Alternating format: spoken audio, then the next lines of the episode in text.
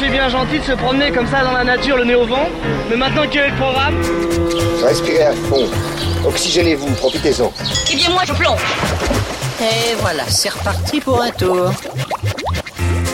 Beaucoup de voyageurs aiment emporter avec eux un peu de musique pour les accompagner, pour euh, remplir les creux de leur périple ou en sublimer certains moments. Il n'y a pas longtemps, l'astronaute Thomas Pesquet nous a raconté dans cette émission qu'il s'était préparé une playlist de plus de 170 morceaux pour l'accompagner lors de son séjour à bord de la Station spatiale internationale. Nombreux sont les voyageurs qui aiment joindre la musique au mouvement. Plus rares sont ceux qui utilisent leur voyage comme source d'inspiration pour composer des morceaux. C'est le cas de Tilassine. Il y a quelques années, ce compositeur de musique électronique a pris le transsibérien. Et sur la plus longue ligne de chemin de fer du monde, il a enregistré, observé, rencontré. De cette traversée de la Russie est né son album Transsibérian, sorti en 2015. Et l'expérience lui a plu, semble-t-il, puisque son dernier album Roads, volume 1, sorti en début d'année, est lui le fruit d'une traversée de l'Argentine en caravane. Comment le compositeur nourrit-il sa musique de ses voyages? C'est ce que nous allons découvrir cet après-midi. Tilassine nous emmène à la source de ses inspirations dans les méandres de son travail de création. Et en fin d'émission, nous retrouverons Éric Birloez pour une nouvelle odyssée savoureuse. Aujourd'hui, il nous emmène sur les routes du kiwi. Le temps d'un bivouac. Daniel Fievé. J'ai bossé jusqu'au lever du jour. Je vais aller prendre pas mal de sons, donc peut-être il faudra qu'on les refasse. Mais en fait, avec la cellule, je suis allé choper euh, les sons sur les entre-passerelles. Tu vois, j'ai foutu un peu partout, sur la vitre, sur le sol, euh, un peu partout. Quoi.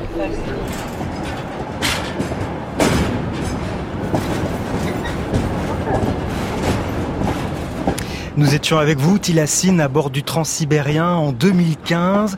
Le son du train sur les rails, on l'entend derrière nous, hein, c'est vous qui avez enregistré ce son euh, du, du Transsibérien. C'est une sonorité, un rythme intéressant pour le compositeur que vous êtes C'est intéressant et surtout c'est euh, tellement entêtant, quoi, parce que c'est le rythme qui m'a accompagné pendant... Euh, plus d'une semaine, j'ai fait une semaine de train au total, c'est assez énorme. Donc c'était obligé pour moi de l'utiliser quoi. C'est le, le, rythme qui berce tous mes levées, mes couchers, enfin voilà, qui berce toute la journée en fait. Et donc évidemment, c'est devenu la, la, base rythmique d'un morceau qui est en train de, de naître hein, euh, dans nos oreilles. Et c'est comme ça que le morceau est né d'ailleurs. C'est vraiment parti de cette base rythmique et j'ai respecté un petit peu les, euh, les phases de composition. Euh, ce qu'on entend, c'est dans l'ordre, on va dire quoi.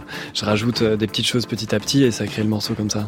Alors ça, par exemple, vous l'avez composé, vous étiez précisément dans le transsibérien ouais. avec euh, vos machines, ça. bercé par le mouvement du train, et en même temps, vous composiez ce Ouais, morceau. c'est ça, c'est-à-dire qu'entre le moment où j'ai enregistré le son et le moment où j'ai composé le morceau, il s'est passé... Euh, euh, quelques minutes, quelques heures maximum. quoi. C'était un petit peu le but. Le but, c'était d'avoir, euh, de se nourrir de, de sons, de rencontres et de tout ça, mais aussi de se nourrir de l'inspiration de manière générale, de pouvoir euh, rester la tête collée à la fenêtre pendant, pendant des heures et se perdre là-dedans et composer pendant ce moment-là. quoi. Il y a quelque chose d'hypnotique dans les paysages que l'on traverse à bord de ce transsibérien? Bah, Totalement. En fait, il y a des jours entiers avec juste uniquement de la taïga ou des plaines. C'est c'est très hypnotique. On se perd. Il y a une énorme mélancolie, euh, c'est assez puissant. Enfin, moi j'ai choisi aussi ce, lieu, ce, train parce que parce que il a une inspiration déjà dans la littérature, dans plein de choses comme ça. L'idée c'était de réinventer, enfin réinterpréter ça en manière euh, plus actuelle en musique. Après vos deux premiers EP, vous avez décidé de, de partir composer euh, votre premier album. C'était votre premier album, ouais. hein, Transsibérian. Donc tout de suite, le goût du voyage, l'appel de l'ailleurs pour pour se nourrir, pour avoir de la matière pour composer. Pourtant, ouais. vous n'êtes pas un, un, un, voyageur né. Vos parents ne voyageaient pas non, beaucoup, non. je crois. Alors pourquoi ce besoin d'aller voyager pour composer? En fait, c'est même c'est un constat presque pas technique, mais euh, où euh, je me demandais pourquoi il y a des semaines je pouvais bosser euh, sans relâche sur sur un morceau et il y avait rien de très intéressant qui qui en sortait à la fin et des fois en une journée, deux journées euh, dans dans un lieu, dans un contexte un peu particulier, il y avait quelque chose qui naissait, qui avait une histoire déjà qui était fort et, et qui marchait directement.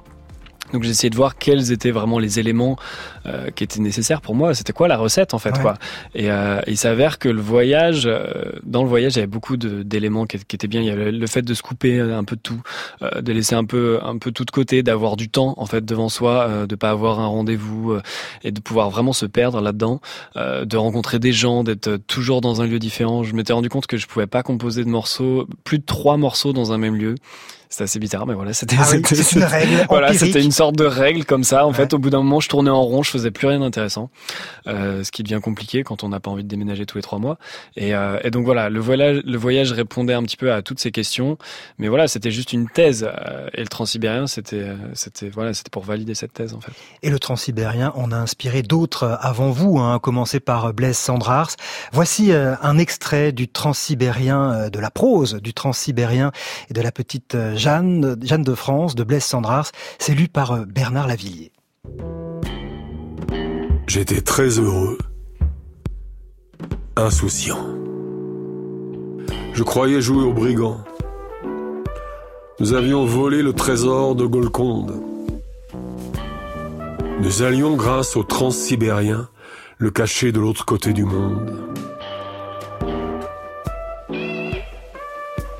Et pourtant, et pourtant j'étais triste comme un enfant. Les rythmes du train, la moelle chemin de fer des psychiatres américains, le bruit des portes, des voix, des essieux grinçants sur les rails congelés, le ferlin d'or de mon avenir. Mon Browning, le piano, et les jurons des joueurs de cartes dans le compartiment d'à côté, l'épatante présence de Jeanne l'homme aux lunettes bleues qui se promenait nerveusement dans le couloir et qui me regardait en passant. Froissi de femme, et le sifflement de la vapeur, et le bruit éternel des roues en folie dans les ornières du ciel. Les vitres sont givrées, pas de nature, et derrière les plaines sibériennes, le ciel bas et les grandes ombres des taciturnes qui montent et qui descendent. Un extrait donc de la prose du Transsibérien et de la petite Jeanne de France de Blaise Sandras, lu par euh, Bernard Lavillier. Alors on ne sait pas si Blaise Sandras a vraiment pris euh, le Transsibérien, mais qu'importe si j'ai pris ce train, puisque je l'ai fait prendre euh, à des milliers de gens, avait-il déclaré. Vous reconnaissez un peu de, de votre voyage dans ce qu'il décrit, même si les, les trains ne sifflent plus, hein, les trains à vapeur, mais ce bruit et puis cette ambiance qu'il décrit bah, très bien. Il y a une vie surtout, c'est parce que c'est vraiment le train du peuple. Hein. Faut pas confondre avec l'Orient Express ou autre. C'est le train du, peuple, du peuple. Et quand on se balade dans les troisième classes, qu'on passe euh, des soirées avec euh, des militaires, enfin voilà, il y a, il y a une ambiance qui, est assez forte. Quoi, il y a toute une vie parce que parce que voilà, moi au maximum j'ai dû faire euh, quatre jours sans sans sortir du train à part de, des pauses de, de 10 minutes, 15 minutes. Donc forcément il y a toute une vie qui se crée à l'intérieur et c'est très très riche. Alors c'est pas un seul et même train, ce transsibérien, si j'ai bien compris. En fait, c'est une ligne. C'est une ligne. C'est une ligne et on, on prend des trains. Alors parfois, au, bout de trois jours, on doit changer de train pour continuer le, le trajet, mais ça dure plus de. Enfin, c'est long de plus de 9000 kilomètres. Donc effectivement, euh, il doit y avoir des temps morts. Et puis c'est pas rapide. Hein. C'est, mais moi, c'est ce que j'aimais en fait, quoi. en vitesse de pointe, on a dû faire 80 km heure, quoi. Et, et, du coup, il y a le temps de se perdre vraiment dans le paysage, en fait. On est, on est vraiment à l'intérieur. Et le but, c'était ça. C'est qu'à l'époque, en fait, moi, je tournais beaucoup en train. je faisais, voilà, les concerts en train. Et j'aimais bien cette euh, espèce de cocon, de bulle que j'avais. Euh, j'avais le paysage qui défilait, il y avait des gens autour de moi, et en même temps j'avais le confort nécessaire pour pour composer. J'avais l'électricité, tout était bien. Et, euh, donc je m'étais dit là, voilà, là j'ai des heures et des heures à perdre là-dedans pour créer. Et donc donc c'est donc c'est parfait. Quoi. Vous aviez votre petite cabine pour pouvoir vous mettre quand même vous isoler et, et composer parfois dans cette. Ouais, c'est ça. C'est une toute petite cabine. J'allais chercher l'électricité. Il y avait qu'un point d'électricité pour tout le wagon en fait. Donc j'avais plein de rallonge de multiprise pour pouvoir partager un peu avec tout le monde. Et, je tirais ça pour euh, ramener jusqu'à dans ma petite cabine. Des fois, ça se coupait. Enfin voilà.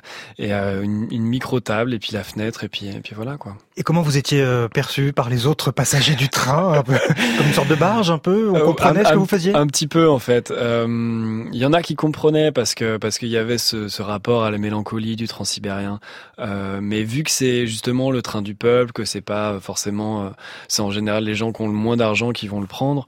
Euh, du coup, les gens euh, s'étonnaient que, que quelqu'un venu d'Europe euh, le prenne comme ça pour en plus composer dedans. Et en plus de voilà, la musique électronique, il y avait aussi il y avait aussi une barrière. Mais ce qui était génial, c'est c'est quand on s'arrêtait dans des dans des gares pour quelques minutes et moi j'étais un peu à fond derrière la fenêtre comme ça, euh, pas à danser mais à sautiller. Et puis il y a des gens sur le quai de la gare où moi je, les avais oubliés forcément, eh qui me regardaient comme ça. ça. Ça fait des moments assez sympas. Alors quand le train s'arrêtait en gare, évidemment, il vous arrivait quand même d'en descendre et pas uniquement pour vous dégourdir les jambes, aussi pour aller euh, recueillir les sonorités de l'endroit dans lequel vous vous trouvez. Et là aussi, vous avez fait de, de très belles découvertes. Ouais, ça, ça a été très important, très inspirant et, euh, et j'ai pu faire énormément de, de, de, rencontres humaines et aussi musicales. En fait, je m'attendais pas à pouvoir enregistrer autant de voix, autant de diversité de choses. Euh, J'avais pas prévu grand chose et on s'est un peu laissé embarquer. J'ai fini euh, des fois au milieu de la taïga, enregistrer des petites grand-mères dans des dans des villages ou à passer deux jours avec un chaman euh, au bord du lac Baïkal. Mmh. Voilà, c'est plein d'expériences complètement folles et, euh, et en fait pendant ces, ces quelques jours d'arrêt, j'enregistrais énormément de choses, je faisais énormément de rencontres, je dormais assez peu, j'essayais d'en profiter un maximum et après je, je repartais avec tout ça dans le train mmh. avec avec des heures et des journées entières à n'avoir qu'à créer avec toute cette matière en fait. Alors cette matière par exemple, vous avez pu la recueillir à, Irkoutsk, euh, donc en, Sibérie bien sûr, et vous, avez, vous y avez rencontré des, des polyphonistes.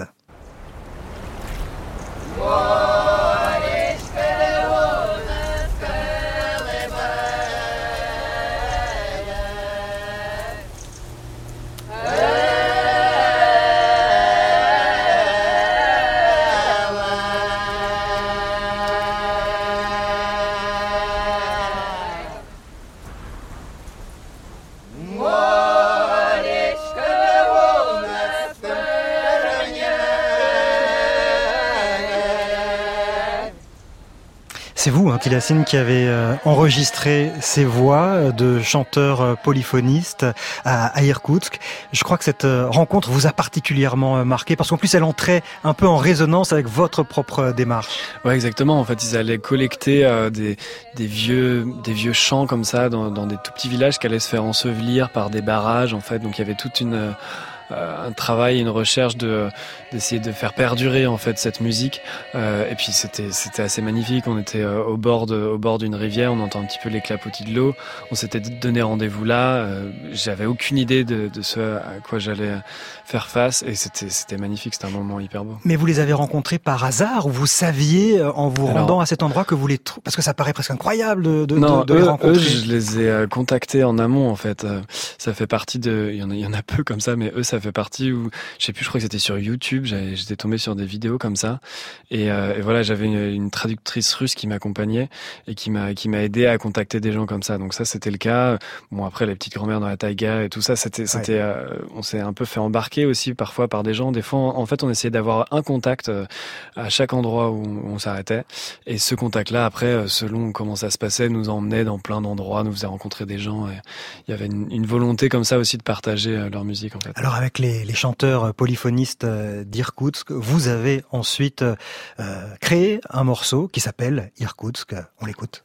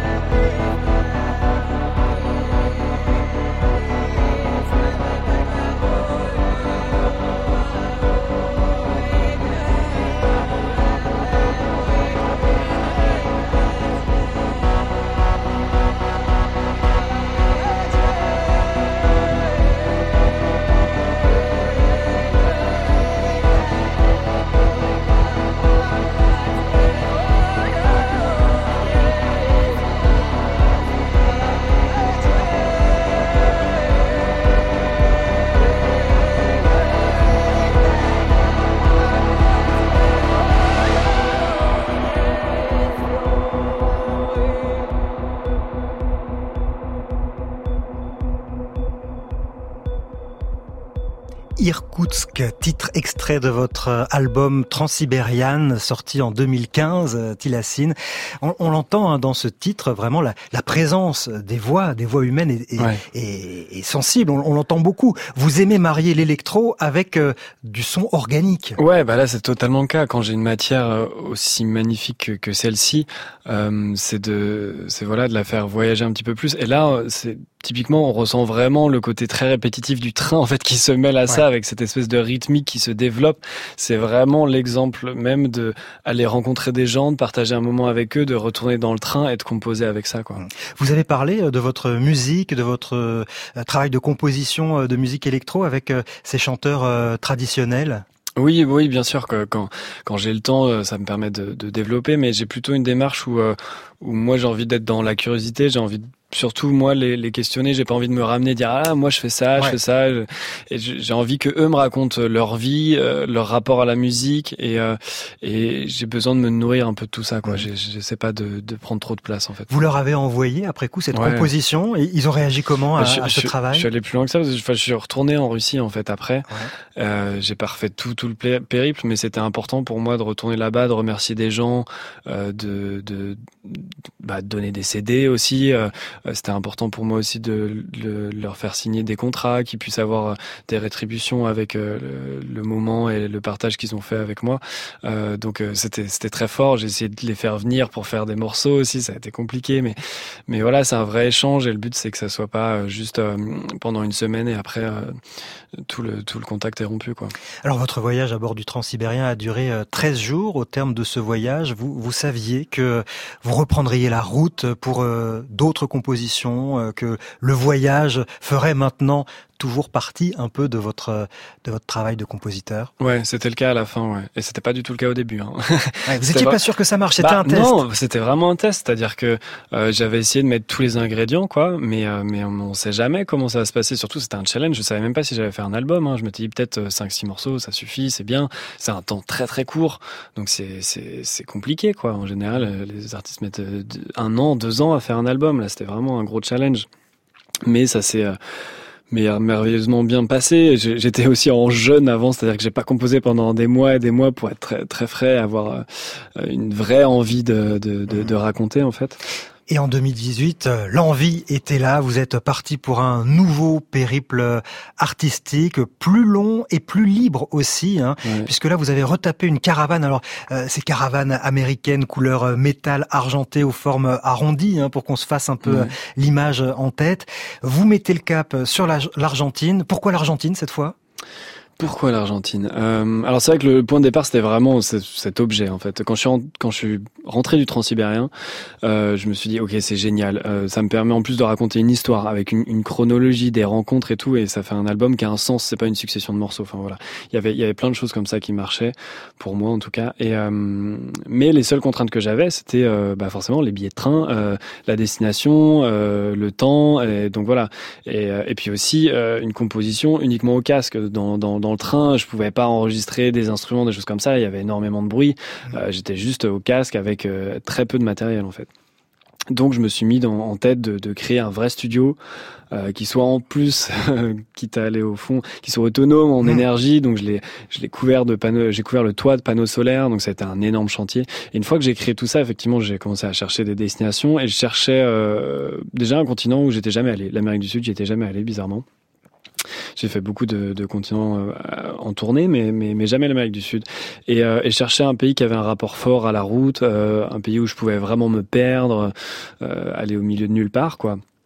Et je suis tombé sur l'Argentine, je crois, avec euh, un musicien qui s'appelle Gustavo Santaolalla, qui, qui compose pour de la musique de film aussi, voilà. Et, euh, et je suis tombé un peu amoureux de sa musique, et, et du coup, j'ai en, en, en cherchant un petit peu plus sur sur, sur l'histoire qu'il avait avec l'Argentine, euh, je me suis dit ok, c'est ça. Et dès que j'ai trouvé euh, un cargo qui m'envoyait, qui me permettait d'envoyer la, parce qu'il y a quand même ça. Ouais, c'est ça. Une fois que vous aviez retapé la caravane, cinq mois hein, pour lui mettre tous ces panneaux solaires, en faire un studio roulant, Ouais. fallait encore l'expédier euh, en Argentine. Exactement, ouais, ça a mis un mois de cargo cargo pour pour arriver à Buenos Aires quoi. Mais oui, ça a été un chantier assez énorme. Hein. J'ai travaillé avec un acousticien pour faire vraiment un, un, vrai studio professionnel quoi. Donc il y, a une, y, a une cuisine, il y a, y a, une douche, voilà. Ouais. c'est une quand on, quand on a mis autant de préparation, là c'est comme vous le dites, hein, c'est pas juste un billet de train et puis hop, on, on va regarder.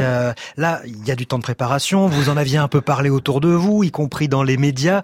Vous partez sur la route. Vous êtes dans quel état d'esprit? Vous vous dites, il y a intérêt à ce que ça marche. Je peux pas revenir bredouille. Bah là, l'avantage que j'avais, que j'avais pas dans le Transsibérien, c'est que je pouvais pas revenir bredouille parce que sinon je revenais pas en fait.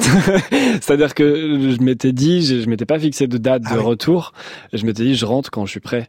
Et ça, c'est quand même un, un voilà, c'était un luxe assez, assez, assez fort pour moi. Et vous aviez bien fait de, de prendre ce postulat de base puisque la, la, caméra, la, la, la, caravane est restée bloquée euh, plusieurs semaines à Buenos Aires avant de pouvoir partir. Ouais, exactement. Ouais, je me suis rendu compte que, que bon, c'était une mafia qui gérait les douanes, que c'était très très très compliqué. Moi, en plus, c'était rempli de matériel, donc ça s'est fini avec des lettres d'ambassade, des bacs chiches un peu partout pour euh, enfin récupérer. Euh, donc j'ai eu le temps de pas mal découvrir Buenos Aires avant de partir. Mais oui, voilà, il y a eu énormément de de, de, de, problèmes comme ça. Mais je, mais je, je m'y attendais un petit peu. Euh, c'était, c'était une grosse aventure. Euh, euh, traverser la cordillère des Andes avec une caravane de 2 tonnes. je savais que ça allait pas tout le temps une partie de plaisir. Ouais. Vous saviez que ce serait pas une partie de plaisir et presque vous le recherchiez. Hein. Vous vous dites finalement, c'est autant les moments positifs que négatifs. Vous cherchiez un peu l'inconfort, voir ce que ça allait générer chez vous. Bah exactement. En tout cas, je cherche tout. C'est-à-dire que du coup, il n'y a pas de jugement de valeur si c'est positif, négatif. Le but, c'est d'être inspiré par tout ça. effectivement, euh, quand j'ai pu euh, parfois être coincé au milieu du désert avec un énorme orage et que je pouvais plus bouger, des militaires qui me disent de, que toute la région est fermée, que voilà, je suis au milieu de nulle part, il n'y a pas de mhm. réseau, il y a rien. Donc là, on est dans le désert de d'Atacama, ouais, au Chili, ouais. à 4500 mètres d'altitude, désert l'un des plus secs, les plus arides de la planète. Ouais. Et, il vous arrive cette mésaventure, vous êtes bloqué au milieu de tout ça? Ouais, en fait, euh, 4500 mètres d'altitude, c'était ma, ma, limite, puis assez d'oxygène euh, pour alimenter le, euh, la voiture qui tracte la caravane. Déjà, euh, l'oxygène pour l'humain est déjà un peu compliqué, mais pour pour la caravane, c'était vraiment trop compliqué. Donc, et puis pas possibilité de faire vraiment demi-tour parce que après on s'enlise dans le sable. Donc, je me suis totalement enlisé, j'ai barré la route. Il y a des gens qui m'ont aidé pour tourner la caravane. Bref, je passe la nuit là. Euh, en plus, un énorme orage arrive, donc effectivement, les militaires qui me disent vous pouvez absolument pas bouger, maintenant c'est trop tard, couvrez-vous, essayez de vous protéger un maximum. Et donc j'ai passé la nuit euh, dans ce contexte un peu particulier, et j'ai passé la, la, nuit à faire de la musique, et c'était quelque chose qu'on ne peut recréer absolument nulle part ailleurs. Quoi. Ça vous a fait composer 4500 mètres. C'est le titre de. On va en entendre un extrait de, de ce morceau.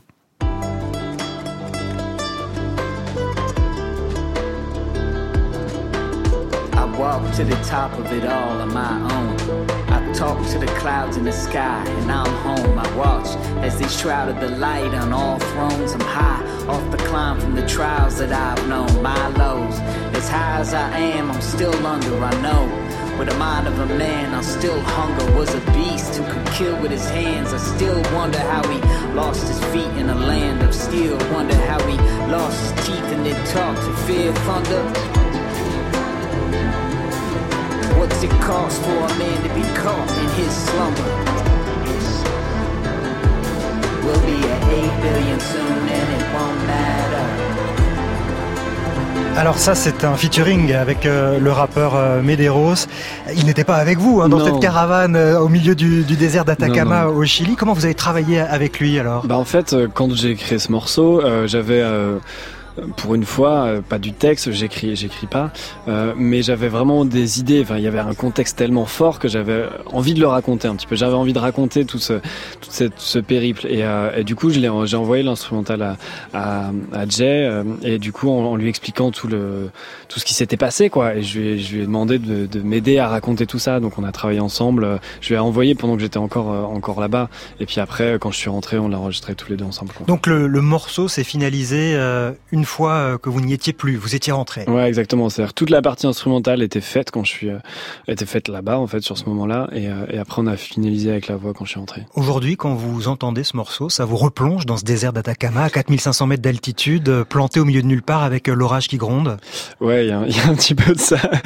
Ouais, ouais, ça, ça fait ressortir un peu des émotions assez particulières. Mais c'était très beau en fait. C'était magnifique. L'orage est tombé en face, en face de moi, tout seul au milieu du désert. C'était assez exceptionnel en fait.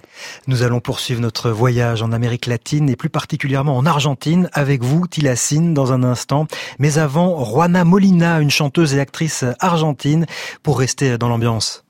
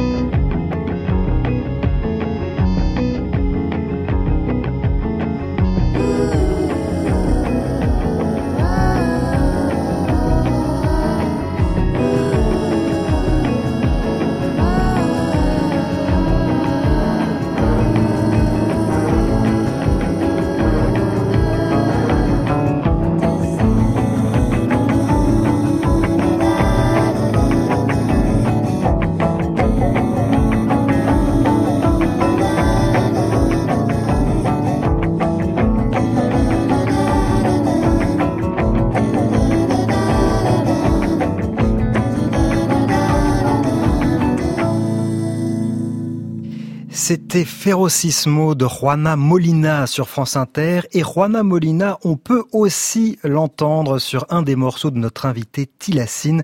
Le titre euh, du morceau s'intitule Mourga. Ah, 30. 30 est 30. 30. 30. 30. 30. Comment écoutez 30. Moi, c'est Paolo Morgane. 30. Tor. Non, 30. 30. 30. Non, rien. 30. 30.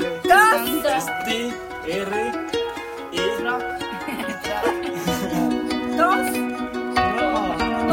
Dos.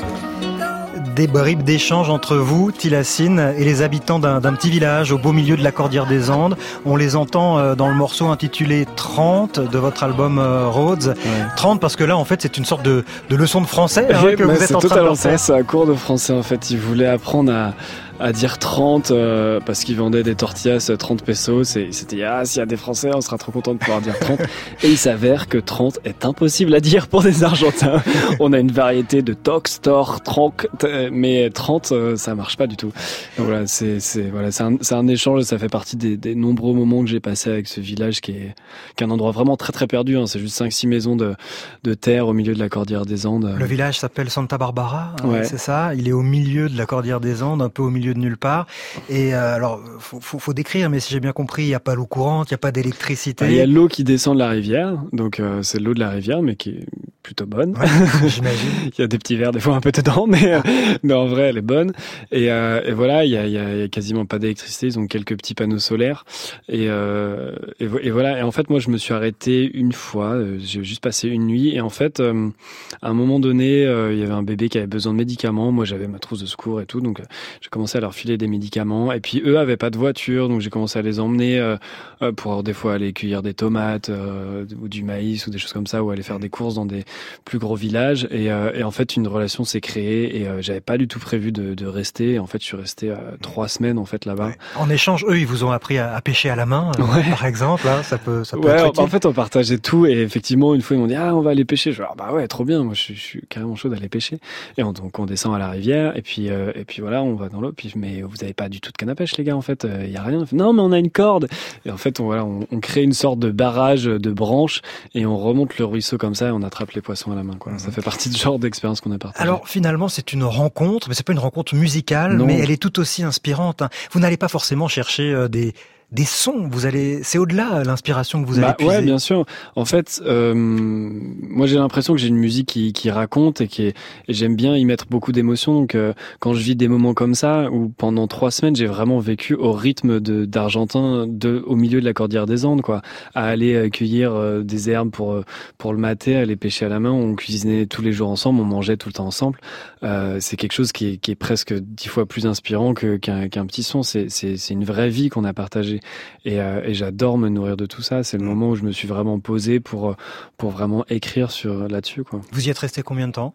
Euh, entre 3 et 4 semaines, j'ai un souvenir même assez vague, mais ouais. assez longtemps en fait. Quoi. Mais du coup, vous êtes resté en contact avec eux parce ouais. qu'on imagine. Alors, par quel moyen vous êtes bah, Par quel moyen? Alors, il y en a quelques-uns des jeunes qui ont un téléphone, qui se partagent un petit peu, et des fois, du coup, quand là-bas, on captait pas, mais quand ils quand ils vont dans des villes un peu plus grosses pour mater, des, pour regarder des, des, matchs de foot ou ce genre de choses, on s'envoie des messages et, et voilà quoi. Les paysages aussi vous inspirent et de quelle façon un paysage peut vous inspirer? Bah, en fait, c'est il y a, y, a, y a plein de façons. Alors, des fois, il y a des façons euh, très techniques et qui, qui sont très intéressantes. C'est que j'ai pu enregistrer, par exemple, des, euh, j'ai pu enregistrer du saxophone. Moi, je, bon, j'ai commencé la musique au saxophone quand j'étais petit. Du coup, je l'ai emmené avec moi. Et, euh, des fois, je me mettais dans au milieu d'un canyon, en fait, avec une réverbération assez particulière. Et je mettais mon micro dedans et, et je, voilà, je l'utilisais en plus.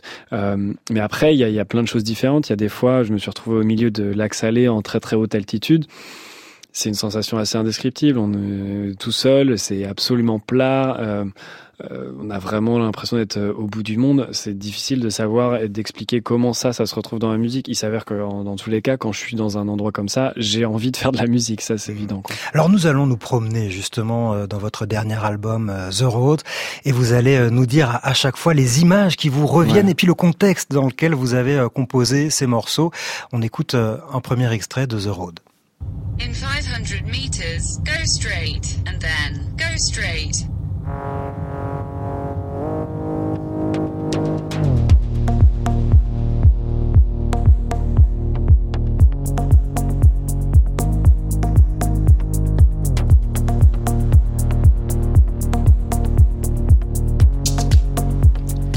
Alors vous nous situez, on se trouve Alors où la là, Tilacine? On est au début du voyage un peu et en fait pour partir un peu de Buenos Aires, euh, j'ai dû faire des journées, des journées de, de route. Je m'attendais pas à ça, je m'étais pas imaginé que le territoire était aussi grand et en fait c'est des euh, voilà une ligne droite à, perte de vue et en fait c'était c'était ce moment-là quoi. C'était euh, un côté très hypnotique euh, avec une. C'était la première fois pour moi que je conduisais tout droit pendant des, je sais pas, je conduisais des fois 10 heures par jour en fait et euh, et donc c'est ce morceau qu'on est sorti, qui est du coup euh, où le, le, seul son que j'ai pu capter pendant ces moments, bah, c'était le GPS qui me disait euh, va tout droit et après va tout droit et va tout droit et va tout droit. Et, et j'avais juste ça et, et ces, ces, lignes voilà qui défilaient devant moi et ces paysages et du coup c'est le morceau un peu qui, qui en est sorti quoi. Vous voyagiez seul ou euh, un peu de tout. des fois j'avais un réalisateur qui m'accompagnait au début. Des fois, il y, a eu des réalisateurs argentins qui m'ont qui m'ont retrouvé. J'ai j'ai pris le luxe aussi de ramener mon ingénieur du son euh, au milieu de la Cordillère des Andes, qui m'a aidé à, à, approfondir, à travailler des choses sur l'album. Euh, j'ai ma copine qui m'a rejoint quelques semaines aussi. Ça a été voilà, j'ai passé euh, près de la moitié du temps seul et puis des fois avec des gens qui me, qui me rejoignaient en cours de route. Il y a eu une part de, de- d'improvisation où vous aviez un, un trajet Ah, des c'était étapes que de l'improvisation en fait. C'est-à-dire que c'était un peu l'avantage et vu que j'avais du temps, euh, j'avais une carte, j'avais, je m'étais donné des points qui, qui potentiellement m'intéressaient. Mais le but c'était de rencontrer des gens et que ces gens influent sur mon, parcours en fait. Alors vous parliez tout à l'heure de ce saxophone. hein. Au départ, euh, vous, êtes musicien euh, euh, de, saxophone et effectivement, vous, en avez joué dans différents endroits. On va en entendre, en avoir un aperçu dans Salitiera.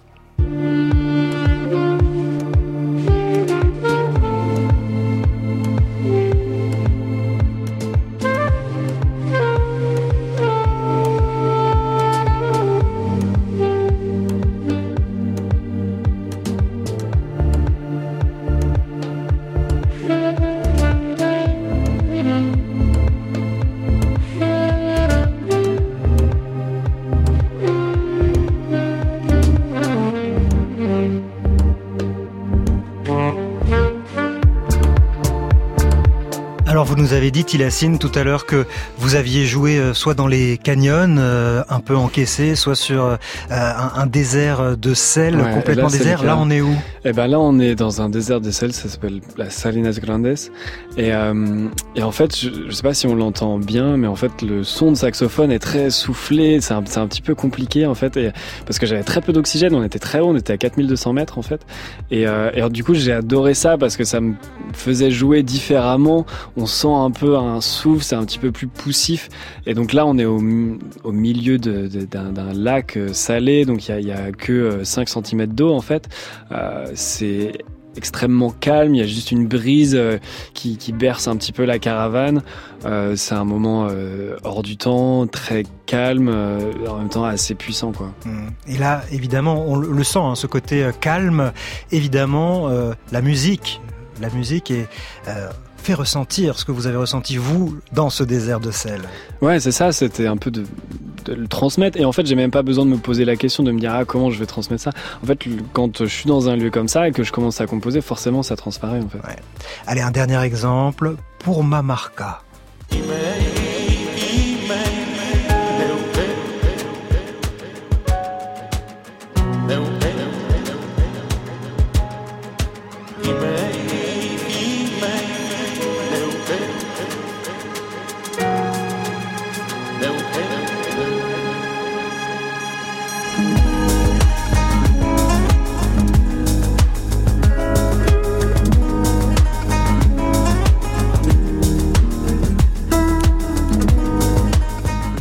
Celle-ci est absolument superbe. Alors, on, on peut avoir, euh, en- rien qu'avec ces quelques exemples, un aperçu de la diversité de votre palette. hein. Les morceaux ne se ressemblent pas euh, les uns les autres. On imagine que les paysages et les sensations non plus ne se ressemblaient pas. Là, on est où? Qu'est-ce qui vous a inspiré cette, euh, ce morceau? Eh ben, on est à Port-Mamarca justement. Euh, C'était un petit peu le premier vrai arrêt où j'ai passé du temps. Euh, c'est un petit village vraiment au nord-ouest de l'Argentine. Et euh, c'est un village où j'ai euh, rencontré des musiciens et notamment ils avaient, ils avaient leur père en fait qui, qui fabriquait des instruments. Et notamment un charango qui est un, qui est un instrument local que, que, que j'ai acheté là-bas, que j'ai appris un petit peu à jouer, qu'on peut retrouver dans ce morceau. Et, euh, et la voix qu'on entend, c'est une musique, euh, un musicien qui s'appelle José Laralde et qui euh, et c'est des musiques que, que des gens m'ont fait partager en fait. À chaque fois que je rencontrais des gens, je leur disais mais c'est quoi vous la musique que vous écoutez en fait? Faites-moi partager un peu ce que vous écoutez tous les jours et ça, ça en fait partie quoi. Comment vous faites pour faire ressortir toutes ces émotions, toutes ces histoires lors des concerts? Évidemment qu'il y a des ambiances qui se dégagent de vos morceaux, mais en vous faisant parler, on, on capte qu'il y a quand même infiniment plus. Ces paysages sont merveilleux. Comment vous, vous, vous insufflez ça dans vos concerts? Eh ben, c'est tout un autre travail pour moi. C'est-à-dire que j'aime bien aussi transformer vraiment les morceaux en concert, euh, les faire vivre, leur donner une deuxième vie. Euh, J'ai pas envie de jouer juste un album euh, tel qu'il est. Euh, donc je me, je me sers de toute cette matière, je la fais un petit peu éclater, exploser. Et puis euh, après, c'est aussi tout un travail de scénographie et de vidéo où j'utilise plein d'images que j'ai pu faire là-bas, que je que je mêle avec avec ma musique, avec le rythme et tout ça. Donc ça m'accompagne derrière moi. J'ai créé une sorte d'énorme écran qui est un petit peu aux proportions de la caravane et qui me suit derrière moi et qui retransmet un petit peu tout ça. quoi. Qu'est-ce qu'elle est devenue cette caravane d'ailleurs? Eh bien, elle est dans le jardin de mes parents, en Anjou, et en fait j'y vais assez assez régulièrement. En fait, c'est mon studio, hein, c'est vraiment là où je où je travaille la plupart du temps et, et elle attend de repartir. Elle attend de repartir, c'est-à-dire que vous repartirtirez On peut dire ouais, où Bien sûr. Non, on peut pas dire où. Ouais. vous, vous, vous, savez, vous savez Moi, où, je sais, où vous retournerez Je sais, et puis, et puis voilà, il s'appelle Volume 1, c'est pas pour rien. Le but, c'était de créer vraiment un mode, un mode de création qui me ressemble. Euh, j'avais pas envie de créer un studio à Paris, donc voilà, c'est, ça mon studio, et maintenant j'ai envie de l'emmener dans différents endroits pour voir. euh, Je crois qu'une des destinations qui vous ferait rêver, c'est la Station Spatiale Internationale. Alors, c'est, pas pour tout de suite, mais vous savez que Thomas Pesquet avait lui aussi emporté euh, un saxo Ouais, euh, sûr, à bord de la Station Spatiale Internationale. Il a joué en impesanteur et ça donnait ça.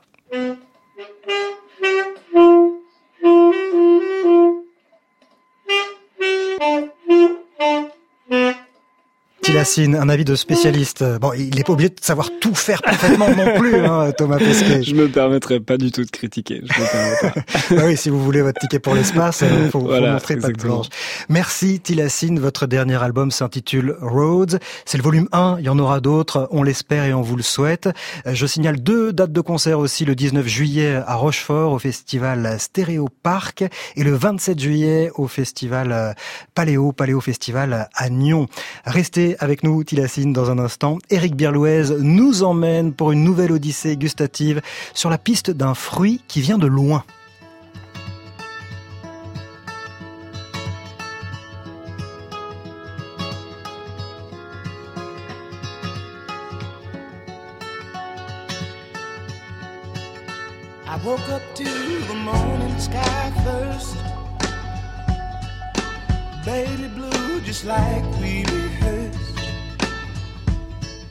When I get up off this ground, I shake leaves back down to the brown, brown, brown, brown, till I'm clean.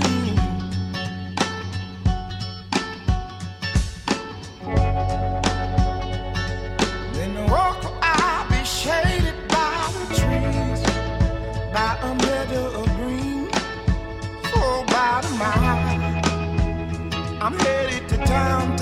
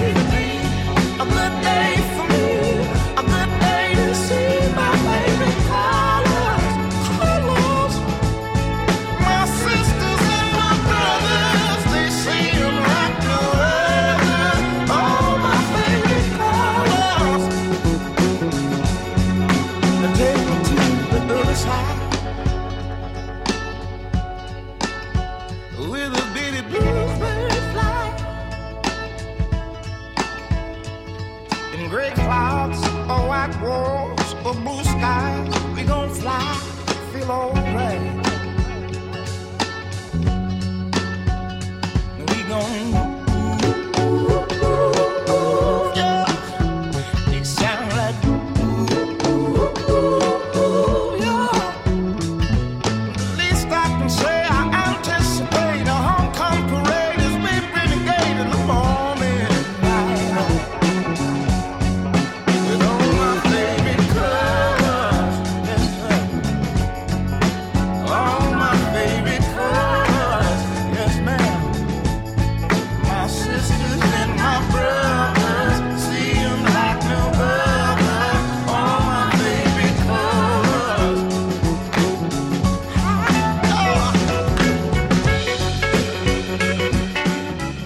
C'était Colors, Black Pumas sur France Inter. La programmation musicale est signée Djoubaka. Regardez, des ignames, des papayes, des taos. Mais cette île est un jardin de richesse vraiment incroyable. Qu'est-ce que c'est? Une sorte de tubercule. Je ne peux rien dire avant de l'avoir cultivé. Et qu'est-ce qu'elle vous dit, cette carotte? Oh, c'est surprenant. Bonjour Eric Birloez. Bonjour Daniel. Vous êtes historien et sociologue de l'alimentation et chaque semaine vous nous emmenez sur la piste d'un nouvel aliment. De quel aliment euh, on parle aujourd'hui? Eh bien, je vais vous parler à nouveau d'un aliment voyageur, baroudeur. Alors, c'est un fruit qui est devenu très courant, mais que les plus âgés de nos auditeurs ne connaissaient pas lorsqu'ils étaient enfants. Un fruit dodu à la peau brune et fine, recouverte d'un fin duvet de petits poils, une chair de couleur verte, parsemée de toutes petites graines noires, une texture fondante, juteuse, un goût acidulé, et c'est une bombe de vitamine C, donc un fruit qui donne la pêche. Bien sûr, Daniel, vous avez reconnu Le kiwi Eh oui, le kiwi, et pour paraphraser Pierre Perret, je peux vous dire qu'à la fin de cette chronique, tout, tout, tout, vous saurez tout sur le kiwi. Alors allons-y, pour commencer, où est né le kiwi? Eh bien, pas en Nouvelle-Zélande, comme on le croit parfois à tort, à cause de son nom kiwi, qui est aussi le nom de l'oiseau sans ailes, emblématique de ce pays d'Océanie. En réalité, le berceau du kiwi, c'est le sud-est de la Chine. Les kiwis sauvages étaient cueillis pour entrer dans la composition de remèdes traditionnels, mais ils n'étaient pas dégustés comme des fruits. Alors comment ce kiwi originaire de Chine est-il arrivé chez nous? Eh bien, la première description du kiwi faite par un Européen date de 1740. On la doit à un Français nommé, je reprends ma respiration, Pierre-Nicolas Lechéron d'Incarville. Mmh. C'était un père jésuite passionné de botanique qui avait passé 17 années à la cour de l'empereur de Chine dont il était devenu l'un des proches. Et donc c'est à cette époque que le kiwi arrive dans notre pays? Eh bien non, il faudra encore attendre 160 ans. En 1899, deux pieds de kiwi sont introduits au Jardin des plantes de Paris, mais comme ces plants étaient moribonds, ils ne vont survivre que quelques années. En 1903, deux nouveaux pieds en pleine forme ceux-là, sont implantés au sein du jardin alpin de ce même jardin des plantes. Et aujourd'hui, Daniel, vous pouvez toujours y admirer ces arbres à kiwi plus que centenaires. Dans ce tout début du XXe siècle, le kiwi met également le pied en Californie, puis en 1906 en Nouvelle-Zélande. Mais dans tous ces pays d'accueil, on ne trouve l'arbuste que dans les jardins botaniques. On l'apprécie pour son aspect ornemental décoratif, mais on ne s'intéresse nullement à ses fruits. Personne n'a l'idée de le goûter. Alors que va-t-il se passer pour que le kiwi rejoigne enfin nos corbeilles à fruits? Les choses vont commencer à changer à partir de 1924. Cette année-là, des arboriculteurs néo-zélandais parviennent à obtenir une variété à gros fruits et ils se mettent à la cultiver à grande échelle. Mais ce n'est qu'au lendemain de la Deuxième Guerre mondiale que commence vraiment l'exportation des kiwis dans le monde entier. Avant de lui donner son nom de kiwi, ce qui sera fait en 1959, les exportateurs néo-zélandais commercialisaient ce fruit sous le nom de groseille chinoise. Et là, vous imaginez bien qu'en pleine guerre froide, c'était pas un nom très vendeur auprès des consommateurs américains qui ne voulaient surtout pas manger communiste. Eh. L'autre nom qui avait été initialement donné au kiwi était souris végétale. Ouais, pas ce terrible n'était non plus, Pas hein. très heureux non plus. Non. Les Français ne tenaient vraiment pas à manger de la souris, même végétale. Et donc, dans la seconde moitié du XXe siècle, d'autres pays que la Nouvelle-Zélande vont se lancer dans la culture de kiwi, dont la France à partir de 1969 précisément. Et le kiwi a, a d'autres particularités? Oui, la plante qui produit les kiwis, Actinidia deliciosa, est un arbuste grimpant, une liane avec de très longs rameaux pouvant pousser jusqu'à 10 mètres en une seule saison. Autre particularité, le kiwi est un fruit qui mûrit très lentement et qui est climactérique. Qui climat quoi? Non, pas climato-sceptique, mais climactérique, ce qui signifie que les kiwis continuent à mûrir après la récolte. Alors où cultive-t-on le kiwi euh, aujourd'hui?